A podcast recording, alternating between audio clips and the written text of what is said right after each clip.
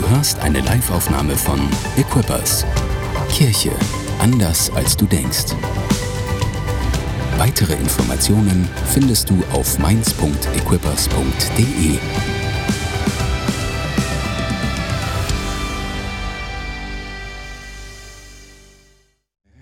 So, ich würde gerne sprechen über äh, Kontrolle. Kontrolle. Ähm, die Frage ist, worüber habe ich Kontrolle und worüber habe ich keine Kontrolle? Uh, woher, worüber brauche ich Kontrolle? Und wie erhalte ich Kontrolle? Das sind gute Fragen, oder? Wie, wie, wie geht das mit dieser Kontrolle? Und es gibt da so ein, auch eine Verlustangst über Kontrolle. Kontrollverlust nennt man das.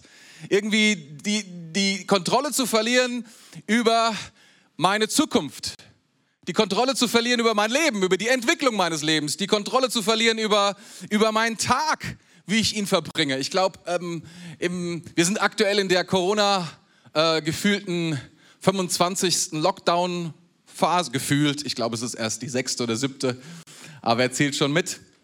Und ich glaube, es gibt eine große Angst unter vielen Menschen, die Kontrolle zu verlieren. Was, was wird mit meiner Ausbildung? Was wird mit meinem Job? Was wird mit, mit all diesen Dingen? Eine Angst, die Kontrolle zu verlieren. Die Angst, die Kontrolle zu verlieren. Und deswegen würde ich gerne darüber sprechen, über Kontrolle. Und manchmal habe ich das Gefühl, wir haben oft viel weniger Einfluss auf die Welt um uns herum, außen, als auf das, was in uns ist. Ich meine, was können wir, was können wir wirklich beeinflussen da draußen? Was können wir beeinflussen hier in diesem Raum? Also jetzt die Temperatur noch nicht mal die können wir beeinflussen. Also ich kann's. Aber du nicht. Aber jetzt im Augenblick auch nicht, weil ich stehe hier vorne. Ich kann niemandem sagen, mach mal kurz die Lüftung aus, geht nicht. Ähm, oder die, was auch immer. Das kann ich niemandem sagen. Ähm, Kontrolle ist, ist, ist, ist etwas sehr, sehr überschätztes. Wir haben keine Kontrolle über die Politik. Wir können uns darüber aufregen, wir können unsere Meinung dazu sagen. Und ich glaube, das ist so, wenn du die, so wenn die sozialen Medien anschaust, der Versuch, irgendwie Kontrolle zu erlangen, mit der Meinung und der Wut und der Angst gepaart auf irgendeine Art und Weise. Die Idee irgendwie kriege ich Kontrolle wieder an den Start. Aber habe ich Kontrolle darüber? Ich weiß nicht genau. Oder habe ich Kontrolle über, über Unfälle, die mir passieren, über das Wetter, was irgendwie am Start ist? Ich habe keine Kontrolle über diese Dinge. Ich habe noch nicht mal Kontrolle über Menschen, die ich mag. Noch nicht mal das.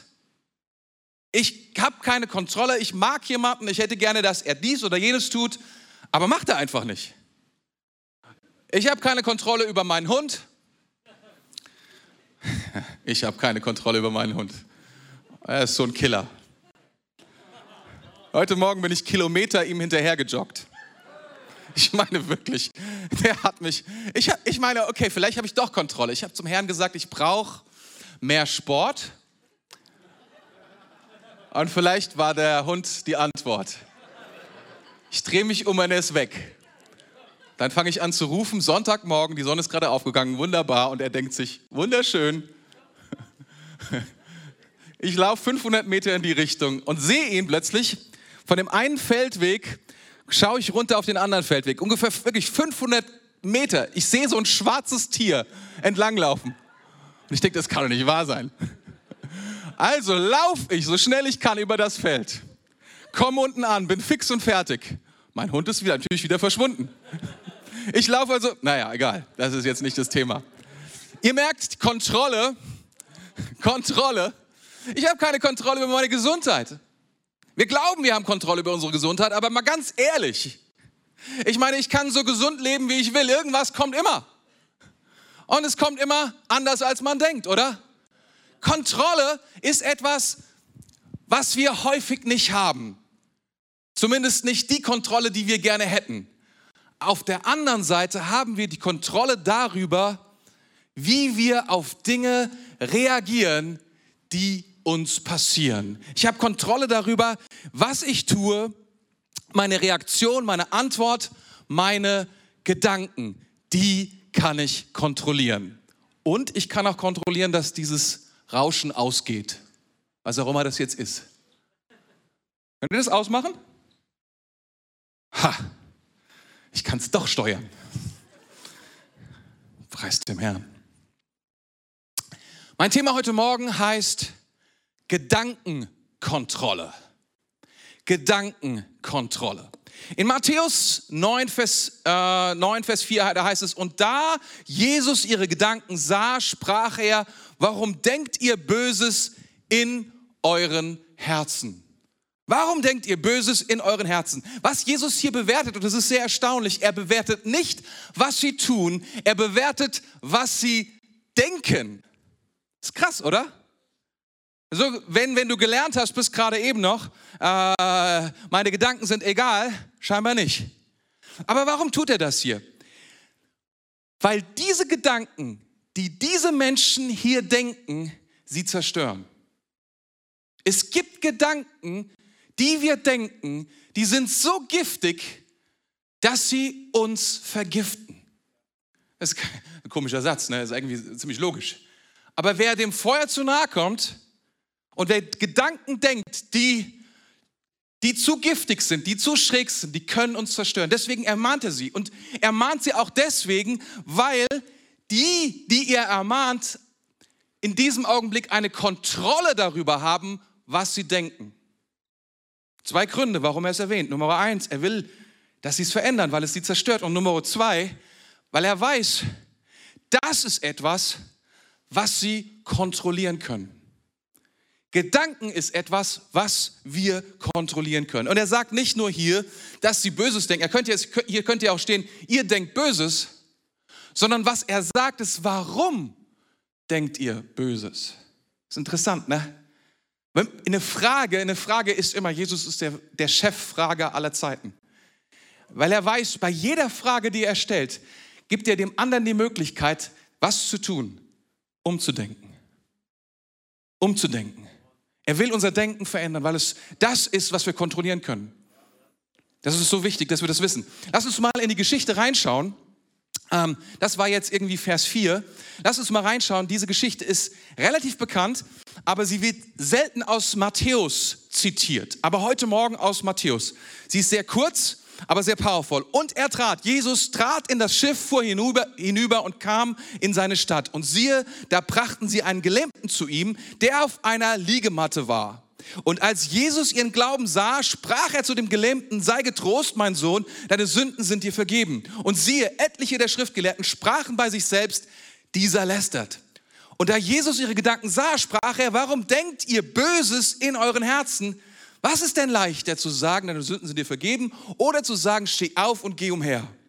Damit ihr aber wisst, dass der Sohn des Menschen Vollmacht hat, auf Erden Sünden zu vergeben, sprach er zu dem Gelähmten, steh auf, nimm deine Liegematte und geh heim. Und er stand auf und ging heim. Und als die Volksmenge das sah, wunderten sie sich und pries, wundert, wunderte sie sich und pries Gott, der solche Vollmacht den Menschen gegeben hatte. Die Geschichte ist also, Freunde bringen ihren gelähmten Freund zu Jesus. Und jetzt passt auf, was passiert. Und als Jesus ihren Glauben sah, nicht seinen Glauben, als Jesus ihren Glauben sah, denen von, die, die die Matte dabei hatten und den Freund irgendwie da herangeschleppt haben. Was sieht Jesus? Was, als er den Glauben sah? Das ist, was wir hier sind. Nicht, was er hörte, er hat sich, wir lesen von keiner Unterhaltung. Wir, ähm, vielleicht hast du so, wenn, wenn, du, wenn du jemand bist, der irgendwie die Bibel liest, ne? vielleicht hast du noch andere Parallelgeschichten im Kopf und du weißt, das waren die Jungs, die das Dach abgedeckt haben. Das waren die Jungs, die sich nicht haben aufhalten lassen. So steht es im Markus drin. Das sind die Jungs, die, die, die richtig, die durchgebrochen sind zu Jesus. Aber in dieser Matthäus-Version steht davon nichts. Und wisst ihr warum? Weil Matthäus will, dass wir uns auf etwas anderes konzentrieren. Was er sah, war nicht, was wir da wissen aus anderen Evangelien, sondern was Jesus sah, war ihren Glauben. Er sah ihren Glauben. Er sah, was sie dachten. Er sah ihre Gedanken. Und er sucht etwas in diesem Gelähmten, was er nicht findet, aber bei ihnen findet. er, er heilt den Gelähmten nicht. Ist irgendwie offensichtlich, oder? Ich meine, da kommt, da kommen vier oder wie viele Leute auch immer in dieser Geschichte wie We Don't Know, vielleicht sind es auch nur zwei oder drei, ähm, die kommen da mit einem Gelähmten an. Und was erwarten wir, was Jesus tut? Dass er ihn heilt. Stattdessen sagt er, hey, sei getrost, mein Sohn. Andere Versionen, andere Bibelversionen sagen, vertrau mir, vertrau mir. Ja, deine Sünden sind dir vergeben. Thema verfehlt Jesus. Hallo. Er tut etwas, aber vielleicht nicht deswegen, warum die Jungs gekommen sind. Was er aber tut, ist, er provoziert. Und das ist, was Jesus immer wieder tut. Er provoziert etwas in diesem Mann. Er provoziert etwas in diesem Mann, was er nicht glauben kann. Ich kann mir so gut vorstellen, wie diese vier Jungs zu ihm gekommen sind, gesagt haben, weißt du, wir haben da jemanden kennengelernt, sein Name ist Jesus, der kommt aus Nazareth. Und da hat er schon gesagt, der ist schon nicht gestern erst irgendwie gelähmter geworden. Der ist vielleicht sein Leben lang schon gelähmter oder er ist seit Jahren schon gelähmter, vielleicht schon seit zehn Jahren, vielleicht schon seit 20 Jahren gelähmter. Und er sagt, weißt du, ich habe alles probiert. Bleib mir bloß weg mit diesen Messiasen. Hör mir auf mit diesen Heilern. Ich war schon bei allen Ärzten gewesen. Ich habe alles ausprobiert. Die Kur habe ich probiert, die Kur habe ich ausprobiert, die Kur aus. Hör mir bloß auf mit diesem ganzen Zeug. Ich habe schon Operationen hinter mir, du kannst es dir nicht vorstellen. Ich werde, und dann haben sie ihn geschnappt und einfach dorthin gebracht. Und er hat sich gedacht, Alter, du konntest dich ja nicht wehren. So ist es, wenn man gelähmter ist. Und dann steht er da vor Jesus und die, die Jungs sind voller Erwartung, sind voller Glauben und dieser Glaube hilft. Und Jesus sagt zu ihm etwas, was diese vier Freunde nicht wissen, was ihn mehr quält als alles andere. Er weiß etwas von der unsichtbaren Welt, in der sie sich befindet. Etwas, was niemand sehen kann auf dem Leben eines anderen. Und das ist die Schuld, die ihn belastet. Das ist das, die Sünde, die sein Leben zerstört. Das ist das Gewissen, was ihn zermartert. Das ist, was ihn wirklich fertig macht, von dem er niemanden erzählt hat. Aber Jesus weiß das. Und er sagt, vertrau mir. Deine Sünden sind dir vergeben. Die Jungs drumherum, hey Jesus, Und der Mann nur in diesem Augenblick baut das etwas in seinem Herzen. Und er sagt, wenn er das tun kann, wenn er das weiß, und alle, die schon mal, denen schon mal Schuld vergeben worden ist, die wissen das, dass man das spürt, dass man das merkt. Das bleibt nicht ohne Auswirkung. Wenn der lebendige Gott des Universums dir die Schuld vergibt, dann geht etwas von deinem Leben runter. Und dieser, dieser Mann, dieser Gelähmte, erlebt das in diesem Augenblick. Er sagt, wenn das möglich ist, dann gibt es eine Zukunft für mich. Dann gibt es eine Zukunft für mein Leben, an die ich gar nicht mehr gedacht habe, die ich mir gar nicht mehr erträumt habe, von der ich gar nicht mehr wusste. Es kommt darauf an, was wir denken und wie wir denken. Und das liegt in meiner Verantwortung. Das liegt in deiner Verantwortung. Wir haben Kontrolle über unserem Denken. Das ist deine und meine Verantwortung. Das müssen wir verstehen. Und wahrscheinlich fragst du jetzt, Pastor Tore, kurze Frage, wie? Sehr gute Frage. Vielen Dank. Gut, dass du fragst. Vielen Dank. Lass uns aufschlagen beziehungsweise ihr schlagt auf und ich gehe einfach in meinem iPad eins weiter. Sprüche 25, Vers 28. Da heißt es, wie eine Stadt mit niedergerissenen Mauern, so ist ein Mann, der seinen Geist nicht beherrschen kann. Wie eine Stadt mit niedergerissenen Mauern, so ist ein Mann, der seinen Geist nicht beherrschen kann. Das ist dieses Bild von einer Stadt. Stell dir eine Stadt vor, so eine ältere Stadt, vielleicht im Mittelalter oder wenn du Fantasie hast oder schon mal gesehen hast, so als, ähm, als äh, weiß ich nicht, Bilder ist irgendwie schwer vorstellbar, so ausgegrabene Städte, die so völlig zertrümmert da liegen und die Stadtmauer ist kaputt und, und, und, und die Stadtmauer ist eingerissen und es ist eigentlich alles flach. Und du kannst einfach, egal wo, eigentlich in die Stadt hineinlaufen. Vielleicht sind da Tiere und es wachsen schon irgendwie Sträucher aus diesen, aus diesen Ruinen heraus. Das ist das Bild. Und eine solche Stadt, Und damals war das absolut essentiell. Jede Stadt, auch hier bei uns, auch Mainz, hatte eine Stadtmauer. Weil diese Stadtmauer hat eine Stadt geschützt vor, vor ihren Feinden. Und nicht nur vor, den, vor, den, vor anderen Armeen, sondern auch vor Dieben, vor Mördern, vor Betrügern, vor Menschen, die einfach so in die Stadt reingekommen sind und gesagt haben, ich habe da etwas vor, im Zwielichtigen zu tun. Ich will da etwas Handel treiben, was nicht jeder mitbekommen soll. Ich will etwas anbieten, was man nicht anbieten sollte. Ich will etwas anbieten und es dann wieder zurücknehmen, um das Geld, also den Vorteil abzuzocken. Das nennt man Betrügerei. Eine solche, eine solche Mauer schützt davor, dass Menschen in diese Städte gehen können. Denn da stehen Wachen vor den Toren. Und sie verhindern, dass solche Menschen hereinkommen. Sie sagen, hey, wo bist denn du? Wo kommst denn du her? Was ist denn mit dir los? Wo willst du hin? Und erst dann kommen sie in die Stadt rein. Aber dieses Bild ist folgendes. Dieses Bild ist wie eine Stadt mit niedergerissenen Mauern. So ist ein Mann, so ist eine Frau, der die seinen Geist, ihren Geist nicht beherrschen kann. Was mich sehr beunruhigt ist, dass wir häufig genau das Gegenteil beigebracht bekommen. Wir bekommen gesagt, wir können alles Mögliche in unserem Leben kontrollieren, außer unsere Gedanken. Die Bibel sagt genau das Gegenteil. Wir können unsere Gedanken kontrollieren und vieles, was außerhalb von uns liegt, nicht kontrollieren. Und das müssen wir, das, das stimmt nicht, deine Gedanken sind frei. Wer kann sie erraten? Ist nicht so leicht, nicht so schwierig, deine Gedanken zu erraten manchmal. Das ist nicht die große Kunst. Die Kunst ist, deinen Gedanken, über deinen Gedanken zu herrschen und deine Gedanken zu sagen, was sie denken sollen und wo sie hindenken sollen und was sie nicht denken sollen.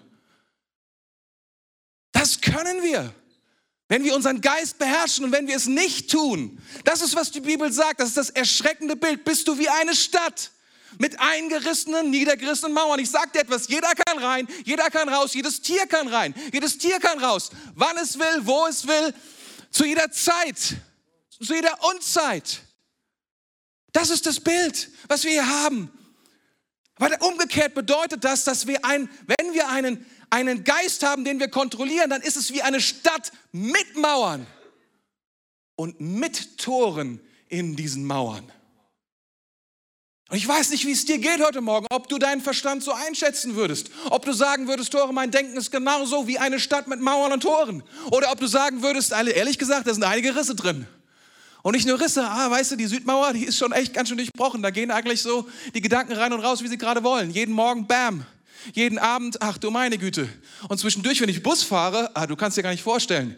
Und wenn ich angetriggert werde, weil irgendjemand irgendwas sagt, irgendein Wort, bam, was ich dann mit mir los ist, du kannst es dir nicht vorstellen. Wenn ich über meine Zukunft nachdenke, fange ich an zu weinen. Wenn ich über meine Beziehungen nachdenke, hey, wird mir ganz schlecht. Kann es sein, dass deine Mauer Risse hat?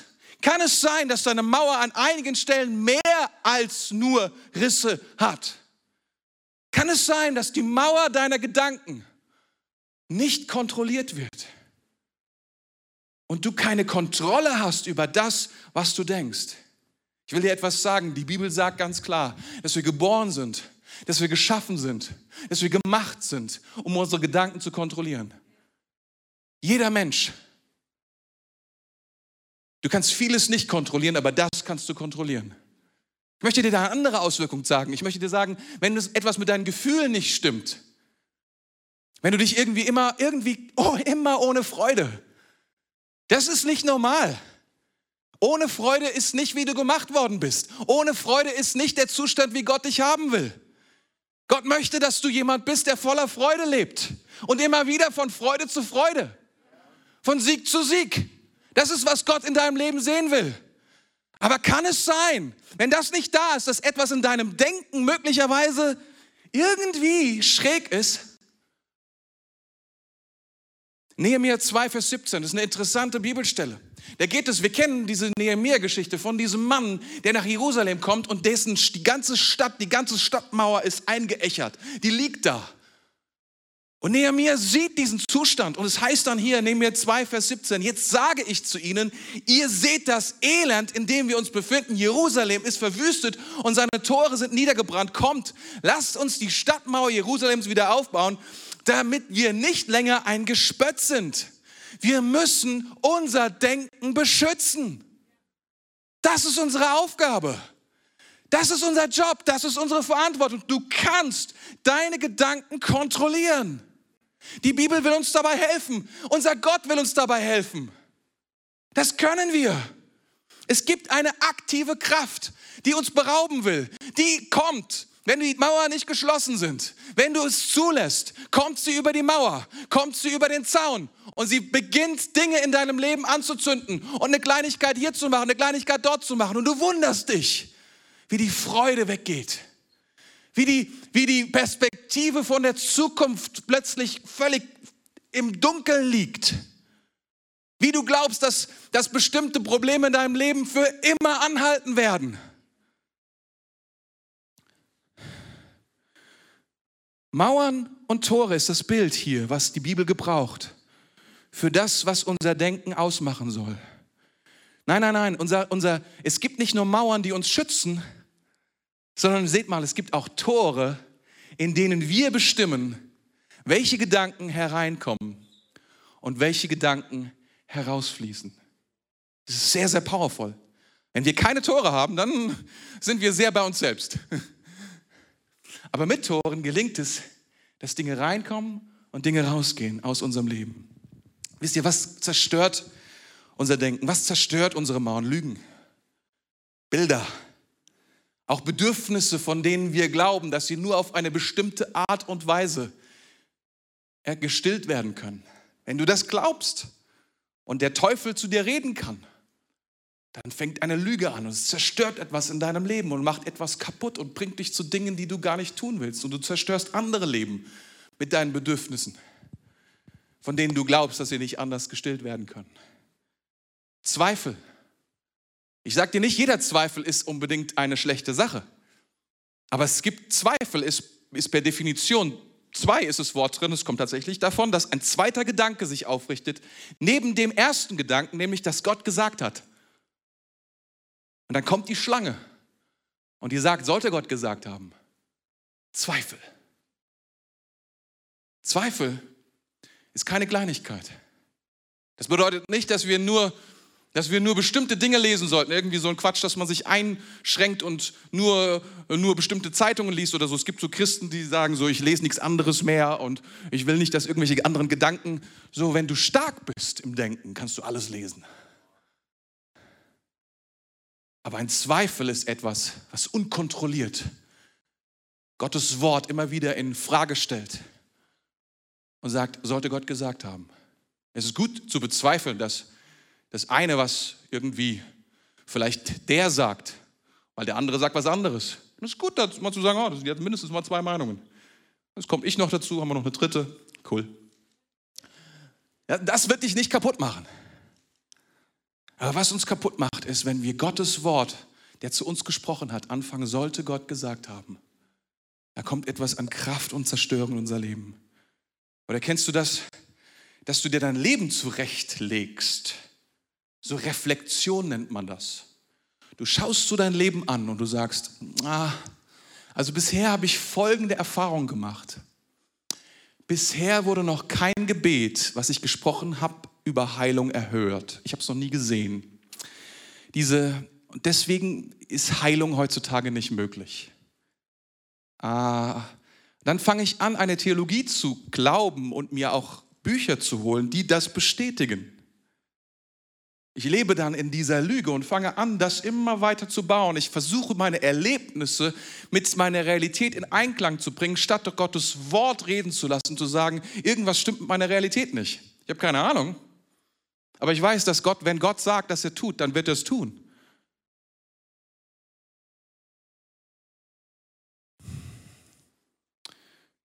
Mangel an Freude. Eine Freude, wenn, wenn, du, wenn du keine Freude hast mehr im Haus Gottes, wenn du keine Freude mehr hast, wenn du mit Gott zusammen bist. Wenn es alles für dich nur noch Taten, wenn Disziplinen und Routinen sind, die du abspulst weil du willst ein gutes christliches Leben führen. Wenn plötzlich die Form dich befriedigt, statt der, der die Freude gibt, dem du begegnest im Lobpreis. Wenn die Freude plötzlich daran ist, dass du länger stehst als jeder andere, die Hände hebst höher als jeder andere, länger klatschst und lauter als jeder andere und die Bibel jeden Tag zehn Kapitel liest oder 20 Kapitel, aber du machst es jeden Tag und du kannst dir sagen, ich tue es jeden Tag, ich tue es jeden Tag und du sagst dir selbst, ich habe mein Leben unter Kontrolle. Aber du triffst nicht mehr den, der lebendig ist und der dich liebt und der dir Perspektive schenkt und der dir Freude schenkt und der dir einen Hunger schenkt und von dem du sagst, das ist, was ich treffen muss. Das ist das Ergebnis und zu dem du sprichst und er handelt, der nicht tot ist, sondern der kann. Ein Gott, der Wunder tut. Ein Gott, der kann, dem wir glauben und der etwas tut. Was baut deine Mauern wieder auf? Was baut sie wieder auf? Wissen und Intelligenz sind nicht schlecht. Aber wir sind ja Gläubige. Wir glauben Gott und keine Wisser oder Versteher, sondern wir sind Gläubige. Wir glauben Gott. Wir glauben ihm. Wisst ihr, ich will, will einmal noch, noch einmal sagen, es ist, es ist, du kannst wahnsinnig intelligent sein und voller Wissen, aber keine Erkenntnis von Gott haben. Damit möchte ich nicht sagen, dass es, dass es keine gute Idee ist, so viel zu lernen, wie du nur kannst. Im Gegenteil. Aber es gibt Dinge, die dir dabei nichts nutzen. Es nutzt dir nichts, die Kontrolle zu haben über deinem Denken, nur weil du viel weißt. Es nutzt dir nichts, eine, eine Mauer zu bauen, weil du weißt, wie man eine Mauer baut. Ich will dir Folgendes sagen, Mauern zu bauen ist eine ziemlich anstrengende Angelegenheit. Mauern bauen ist wirklich, wirklich heftig. Wer es nur schon mal probiert hat, der weiß, Steine sind schwer. Das ist wirklich schwer und so. Und davon, normalerweise, wenn du eine Mauer baust, musst du mehr als einen Stein pro Tag bewegen, damit das was wird. Und kein Projekt wird von Jahrhunderten. Okay? Du weißt, Mauern, Mauern zu bauen ist echt schwierig. Ist etwas, was Kraft kostet. Aber wenn sie mal stehen, dann wird es leichter. Wenn die Mauern erneut in deinem Leben stehen, wenn Gott die Mauern wieder aufrichtet in deinem Leben, wenn die Mauern in deinem Verstand wieder klar sind, wenn die Tore wieder installiert wurden in dir, wenn die Dinge wieder so sind, wie Gott sie in deinem Leben gesetzt hat, damit du denken kannst, wie du denken willst und nicht gedacht wirst von deinen Gedanken. Das braucht Power, ohne Frage. Aber Gott will dir helfen. Gott will dir helfen, diese, dieses Denken, diese Mauern wieder aufzubauen. Und ich will dir Folgendes sagen, wenn du kannst auch sagen, ich brauche keine Mauern, ich manage das jeden Tag von Tag zu Tag. Ohne Mauern, ohne Mauern in deinem Leben, ohne Beschränkungen, die, die dich beschützen, musst du super achtsam sein. Du musst quasi den ganzen Tag um die Stadt herumflitzen und am besten super schnell, so wie ich versucht habe, meinen Hund zu jagen, wenn ich unten war, war er schon wieder auf der anderen Seite. Manche Gedanken sind super schnell. Du probierst irgendwie das auf die Reihe zu kriegen, das wird nichts. Deswegen, die, die, die Sache ist, es gibt so viele Menschen, die damit zufrieden sind, dass ihre Mauern, dass, ihre, dass ihr Denken, und sie nennen das Freiheit, sie nennen das Kreativität oder wie auch immer. Das ist nicht Kreativität. Das ist, ich lasse mich von meinen Gedanken denken. Ich lasse es zu, dass die Gedanken mit mir machen, was sie wollen. Ich lasse zu, dass die Gedanken meine Zukunft rauben. Ich lasse es zu, dass Lügen be berauben meine Beziehung zu Jesus, dass meine Gedanken meine Beziehung zu meiner Frau, meine, meine Gedanken, meine Beziehung zu meinem Mann, zu meinen Freunden plötzlich gedenk, gedacht, gedacht werden. Dass Urteile in mein Leben hineinkommen, die ich denke und plötzlich danach handle ist es dir schon mal passiert, dass du voreilig geurteilt hast und du weißt, bist voller Wut irgendwo hingefahren und hast gedacht, dem sage ich jetzt mal ordentlich Bescheid? Du machst die Tür auf, der andere umarmt dich, sagt ein Wort und du denkst so, hey, ja, Mist, ist irgendwie voll dumm gelaufen. Und es wird alles klar, weil wir so schnell urteilen. Weil wir so schnell denken, weil wir keine, weil wir keine, weil wir, weil die Mauer nicht stehen, weil wir, weil wir, weil unsere Gedanken uns denken.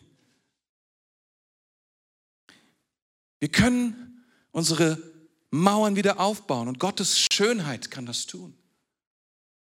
Gottes Wahrheit kann das tun. Gottes Gnade kann das tun.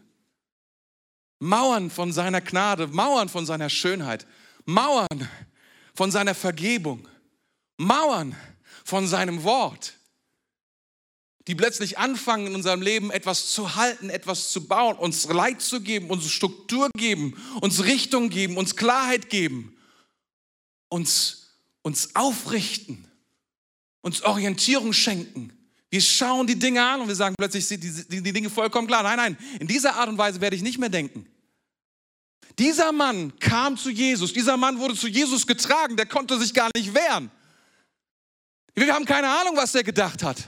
Aber eine Sache hat er nicht gedacht. Er dachte nicht, dass er da wieder rauskommt. Und zwar mit seiner, mit seiner Matte unter seinem Arm und nach Hause läuft. Ich frage mich, wie viele Leute denken ihre Zukunft und denken zu klein über ihre Zukunft. Sie denken, sie, sie werden so in die, in die Zukunft kommen, wie sie gerade sind. Und sie werden, wenn sie froh sind, gerade eben überleben. Dabei hat Gott eine Zukunft für dich. Corona kann dir diese Zukunft nicht nehmen. Diese Lüge kann dir diese Zukunft nehmen. Was dir diese, diese Zukunft nehmen kann, ist dein Denken über deine Zukunft. Du bist verantwortlich, dass du anfängst, über das nachzudenken, was das Gott gut ist und dass Gott gute Gedanken hat und dass er Herrlichkeit für dich hat und dass er Vergebung für dich hat. Wisst ihr, es gibt so viele krasse Christen, die denken, es gibt nur eine Zukunft für mich und die muss ich herausfinden. Gott hat dir Denken gegeben, damit du dir verschiedene zukünftige ausdenkst. Das Problem ist nur, wir denken uns die gruseligste aus und sind dann voll stolz, wenn sie eintrifft. Ihr Lieben, wir glauben an Jesus Christus, dem Gott, der Wunder tut. Aber immer wieder sehe ich Christen, die sagen, ich gehe auf Nummer sicher. Wenn ich ein Gebetsanliegen bekomme, dass wir um ein Wunder beten, dass Gott die Person wieder aufrichten mag, dass er ein Wunder tut, dann gibt es so viele Propheten, die sagen, ah, sagt natürlich keiner. Aber in deinem Herzen sagst du es. Was denkst du? Was denken wir? Wir haben keine Disziplin. Unsere Gedanken machen mit uns, was sie wollen. Wir passen sie an, an was wir sehen und was wir erlebt haben. Statt an dem, was Gott sagt. Statt an dem, was Gott verheißt. Statt an dem, was Gottes Gnade zu uns sagt. Er, statt die Werte, die er uns schenkt, die Wahrheit, die er zeigt, die Prinzipien. Gott möchte, dass unsere, dass unsere Gedanken in uns etwas bauen. Und zwar eine Atmosphäre des Glaubens. Sieh mal, mit dem Herzen wird geglaubt, nicht mit dem Verstand. Aber was er sagt, er sagt, dass er in dem Herzen die Gedanken entdeckt hat. Ist das nicht krass, was Jesus da sagt? Jesus sagt, ich habe die, die Gedanken in deinem Herzen entdeckt. Unsere Gedanken sind mitverantwortlich dafür, was für eine Atmosphäre wir bauen, was Glaube in unserem Leben und unserem Herzen tun kann. Sieh mal, wenn Gott kommt, Glaube ist ja ein Geschenk. Gnade ist ein Geschenk. Wir lassen es hinein. Es kommt in unser Leben. Es kommt in unser zerstörtes Leben hinein und es steht dann in unserer Stadt dieses wunderbare Geschenk seiner Gnade, dieses Geschenk seiner Vergebung. Es ist da. Glaube ist unserem Leben.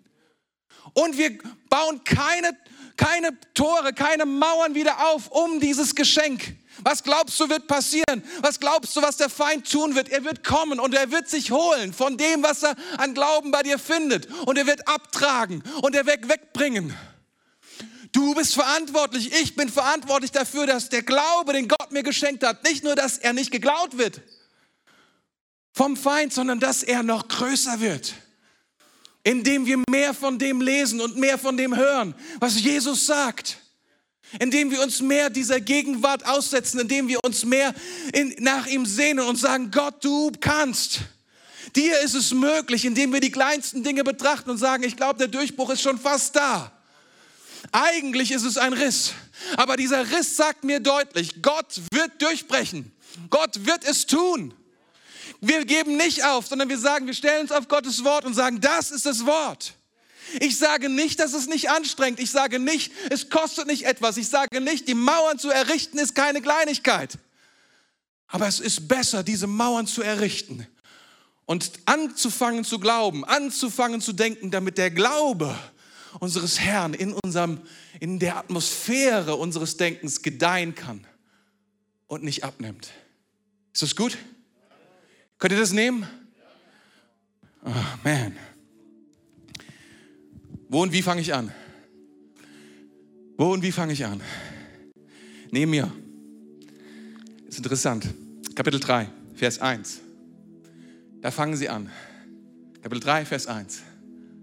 Da geht's los. Jerusalem ist zerstört. Jerusalem hat, hat zwölf Tore. Kein Zufall. Zwölf Tore. Und es ist interessant. Es beginnt da heißt es, mit den Toren, mit dem Schaftor. Mit dem Schaftor. Sie beginnen mit dem Schaftor. Sie beginnen, wo die Schafe reingebracht worden sind. wo der Schafmarkt war. Wo sie die Schafe, warum haben die Schafe da gehandelt? Weil sie brauchten Opfer im Tempel. Dieses eine Tor, es weist auf Jesus hin. Es weist darauf hin, dass womit wir auch immer beginnen in unserem Leben, wir beginnen, diese Mauer zu bauen, wir beginnen, alles auszurichten an dem, der unser Erlöser ist, an dem, der selbst sagt, ich bin der, den die Bauleute verworfen haben. Aber der ist zum Eckstein geworden, an dem sich alles ausrichten muss. Er er bringt eine Perspektive in unser Leben hinein. Er bringt Vergebung in unser Leben hinein. Er hat gesagt, ich bin gestorben, ich hab, gebe mein Blut, ich gebe meine Gesundheit für deine Heilung. Ich werde krank, damit du gesund sein kannst. Ich werde das letzte Blut schenken, damit du neu anfangen kannst. Es beginnt bei Jesus. In Johannes 10, Vers 9 heißt es nicht umsonst von Jesus selbst. Jesus sagt das. Ich bin das Tor. ich bin das Tor. Er ist es, der Vergebung bringt. Vielleicht hast du Jesus schon mal in dein Leben hineingelassen. Vielleicht hast du schon mal Ja gesagt zu ihm. Aber trotzdem hast du das Gefühl, was nützt ein Tor, wenn die restliche Stadt in Trümmern liegt? Beginne trotzdem mit ihm. Alles beginnt mit ihm. Die ganze Schrift, ich hätte jetzt gerne eine Bibel, die ganze Schrift offenbart ihn und sagt, wer er ist. Wir brauchen ihn. Wisst ihr, die ersten, die ersten Irrlehren, gegen die Paulus kämpft, gegen die ersten falschen Gedanken, gegen die Paulus kämpft, sind Irrlehren, die etwas anderes sagen, wer Jesus ist die versuchen wegzunehmen, wer Jesus wirklich war. Weil wenn wir Jesus nicht mehr haben, wenn er nicht mehr der Anfang ist, können wir nicht bauen. Dann können, kann es nicht gelingen. Wir haben nicht genug Kraft, um das auf die Reihe zu bekommen. Ihr Lieben, wir müssen unser Leben, wir müssen, keine Ahnung, was du versuchst zu kontrollieren da draußen. Ich möchte dir sagen, das da draußen, ich weiß nicht, ob du es kontrollieren wirst, vielleicht, keine Ahnung. Aber ich weiß für eine Sache, die du zuständig bist und die du kontrollieren kannst. Und das ist dein Denken. Du kannst Kontrolle erlangen über dein Denken und das ist deine Verantwortung. Und ich will dir etwas sagen, wenn eine Sache der Heilige Geist tun will, dann will er dir helfen, dies, dieses dein Denken neu zu errichten. Gute Gedanken, großartige Gedanken. Es geht nicht nur um ethische Gedanken, sondern es geht auch die Art und Weise, wie ich denke. Beginnst du deinen Morgen und dass du anfängst zu denken, Jesus. Ich sage, es gibt keinen besseren Gedanken zu denken, als am Morgen, als an Jesus zu denken. Ich muss heute Morgen gestehen, ich habe nicht an Jesus gedacht. Ich habe so einen merkwürdigen Traum gehabt. Das war ein ganz komischer Traum. Ich bin heute Morgen aufgestanden, ich konnte die Realität von dem Traum nicht mehr unterscheiden. Ich war völlig verwirrt und dachte, was ist das denn für ein Traum? Ich glaube, da habe ich ein bisschen wenig Gedankenkontrolle am Start gehabt. Aber es ist dann meine Verantwortung. Wie antworte ich auf diesen Traum? Ich sage, Jesus, ich will dich preisen. Ich habe keine Ahnung, was dieser Traum bedeutet. Ehrlich gesagt, ist besser, wenn er nichts bedeutet. Deswegen habe ich ihn auch wieder vergessen. Preis dem Herrn. Lass uns, lass uns das allererste, was wir tun, wir kommen zu Jesus mit, wir fangen an, dieses, diese Mauer zu errichten in unserem Kopf, in unserem Gehirn und sagen, nein, nein, nein, es beginnt mit Jesus. Alles muss sich ausrichten an diesem Eckstein. Danke fürs Zuhören. Weitere Informationen findest du auf mainz.equippers.de.